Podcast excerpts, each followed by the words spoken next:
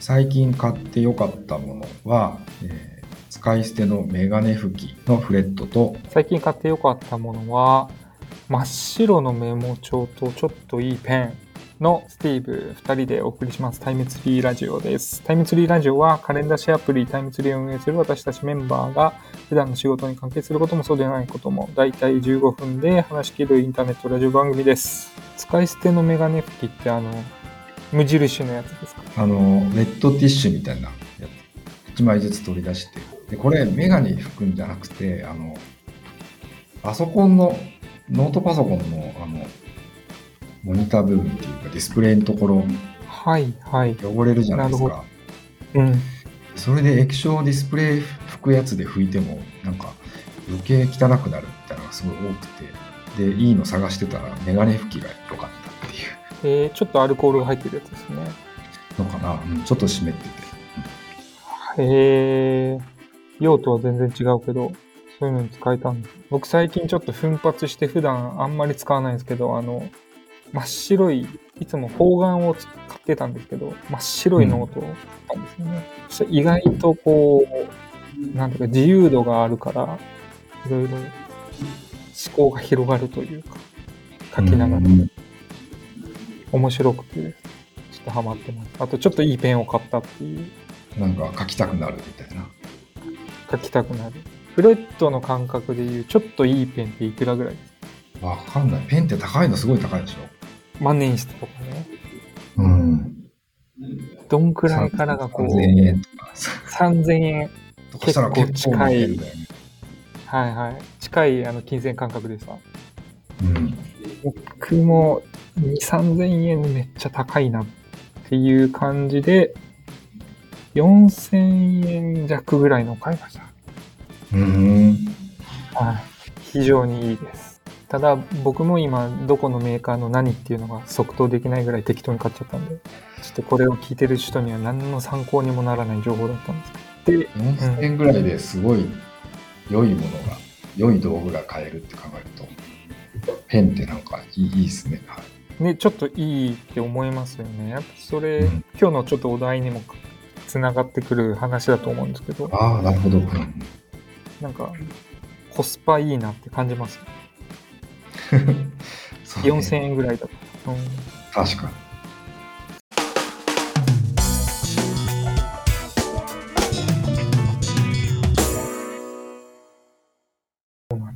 で、今日のお題がすごいわざとらしいんですけど、まあ、時間とその満足度っていうちょっとテーマで話したくて、これ何かっていうとですね、最近よく耳にする仕事柄っていうのもあると思うんですけど、カレンダーサービスやってるという、そのタイムパフォーマンスっていう言葉を世の中でよく耳にするようになってきてですね、そのことについて軽く話したいと思ってます。はい。タイパってやつね、はいタイタイパ。タイパってね、まだちょっと聞き慣れないんですけど、まあタイムパフォーマンス、タイパって何かっていうと、まあ、さっき話したようなコスパってそのかけた費用に対する、なんだ、効果とか何か満足度なんですけど、タイパっていうのはタイムパフォーマンスかけた時間に対する何かこう効率とか満足度をタイパと最近呼んでいるらしいです。ね。はい。うんちょいちょい聞くようになりましたね。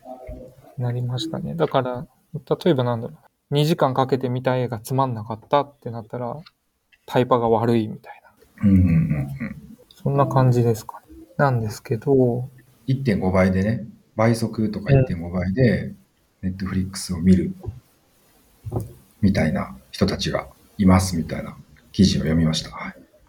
うん。なんかそれも、ネットフリックスも最初からその機能があったわけではなくて、途中から実装された機能だったらしくてです。うんうん。1.5倍速とか2倍速で映画を見る、まあ、ニーズに応えた。フレットはそのタイパって意識することあります。なんか意識してはないけど、でも、なんだろうな。け結局、ポッドキャストを1.5倍で聞聞いてたりとか、そういうのはしちゃってますね。ああ、そうな。それは、タイパとせっかちの違いがよくわかんないけど、僕はせっかちだから多分それやってるね。はい。そうかも、そうかも。うんじゃあ、やっぱりその1.5倍速でポッドキャストを聞くっていう時の意識としては、人よりも1.5倍早く聞き終わりたいってことなんですか？うーん。早くけ結論が聞きたいとか、結論じゃないけど先が聞きたいとかいうのが近いかな。なるほどな。なんかなんか、プライベートと仕事の場面でも結構違いそうですよね。うーん。なんかこの背景、いろいろあると思うんだけど、うん。えっ、と、まあ、一つは、あのーもうコンテンツがめちゃくちゃ多いから、なんかこれ見てる間にもっと面白いのあるんじゃないみたいな、これ見てていいのかな、無駄じゃないかな？みたいな、そういうこう脅迫観念っていうか、その、もやもやがね、常にこう、付きまとわれるようになってたりとかうん。するのかなっていう、まあ、選択肢が増えまくったことで、持ってる時間はでも変わんないっていう、こう価値、希少価みたいなことうん。と、もう一つは、まあ、せっかちになってるのもあるのかなと思って、人々が。えーそんな気しません？なんか、まあほら、TikTok とかすぐ落ち、落ちっていうのがわかんないけど、うん。なん何が起き起きてどこが面白いのかすぐわかるじゃないですか。だから、1時間も引っ張られたら、もう耐えられないみたいな、うん。うん。面白いところまでを、こう、速攻でたどり着きたいみたいな、そういう、こう、せっかちうん。はあると思いますね。その辺が合わさってタイパーってあるのかな。なるほど、なるほど。うち、息子見てたら、小学生の息子が見てたら、あの、テレビで任天堂スイッチやりながら、そばにノートパソコン開いて YouTube 流してて、漫画も開いてるみたいなのがデフォルトでさ、すごいですね、それ。ねえ、でもそ普通にそれ、そんな感じなんだよ、別に。あじゃあもうそそれだけ消費したいコンテンツがよもう身の回りにいっぱいあって、多分ね。で、それがなんかこう、切羽詰まってやってるっていうよりは普通っていう感じに見えるね。なるほど、なるほど。まあ、このタイパっていう考え方も結構その、記事の見出しとかでもよくあるのは、Z 世代が今、このタイパ重視みたいなので、若い方々に特有の現象みたいな紹介のされ方ですもんね。でも、なんかまあ、みんなそうかもしれないなと思いますけどね。若い人、顕著かもしれないけど。でも若い人は割と普通にもう習慣としてやれている。うん。僕らは結構意識してせっかちにやっているかもしれないって感じですね。なんかよく聞きますよね。あの最近の J-POP の歌とかもいきなりサビとか、うんうん。サビまでめちゃくちゃ短いとか、イントロが。あとあの、サブスクになってから曲名曲のタイトルがどんどん短くなってるみたいな。まあこれはちょっとタイパとは関係ないですけど。うん。なんかそういうのって全部こう、選択できる状態にあって、今すぐネットフリックスのこの番組止めて違う番組に移ってもいいっていう選べる状態にあって、でも、これを見てていいんだろうか、みたいな、もっと面白いのなんじゃないか、みたいな、そういうモヤモヤかなと思ってですね。逆に言うと、もう選べない状況ってププレミアムな感じだと。なんかもう、電車乗ってて移動するしかない。旅行とか、ちその新幹線とか飛行機の中が妙に安心っていうか楽しみだったりするじゃないですか。あああいうのってもうどこにもその期間は、その時間はもう乗ってるしかないみたいな。そしたらあ集中してこの本読もうとか、映画館とかもね、あの、途中で他の動画見るわけにはいかないから、うん。まあ、そういう価値ってあるのかなと思って、逆、逆説的だけど、そのタイムパフォーマンスが一番いいのはもしかしてパフォーマンスを気にしなくていいうん。選択できない状態だったりするのかもしれないですね。無限に選択肢がある状態の逆うん、であれば、がうん、一番こう、ね、じなんか一番こう幸福な充実した時間って時間を過ぎるのも忘れるとかいいじゃないですか。うん。実は、まあ、時間ってこう貴重でこうみんな、えー有効に使おうとするけど、一番こうハッピーなのは時間を忘れるような、えー没入。選択の余地がないとかなのかなと思って、うん、思いますね。うん。うん。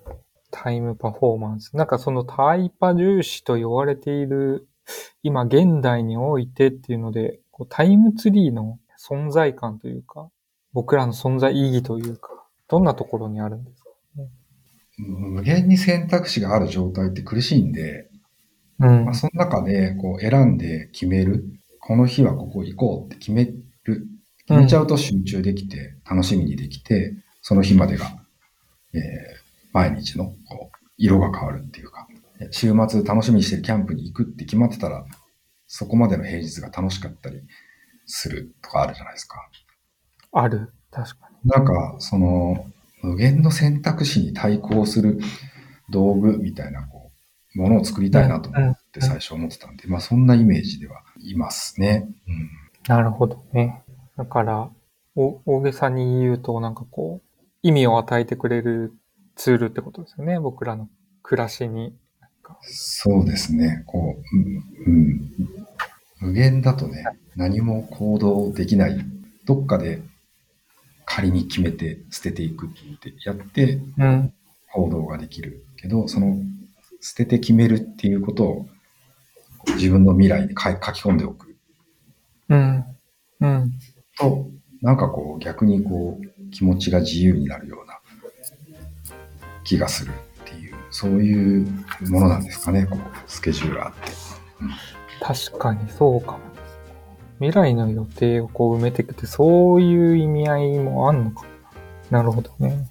みたいなことをちょっとぼんやり考えていたりしたんですが、はい。タイパー。タイパー。まあ今後もこうタイムツリーとしてはなんかこう、ちょっと考え続けていく概念になりそうですね、タイパー。そうですね。タイパーっていう言葉がなくなるぐらいになったらいいな、ぐらいの。確かに、はい。最近よく耳にするタイパーについて軽く話してみましたが、ちょっと今後も引き続き考えてみたいテーマであります。はい、ありがとうございました。ありがとうございました。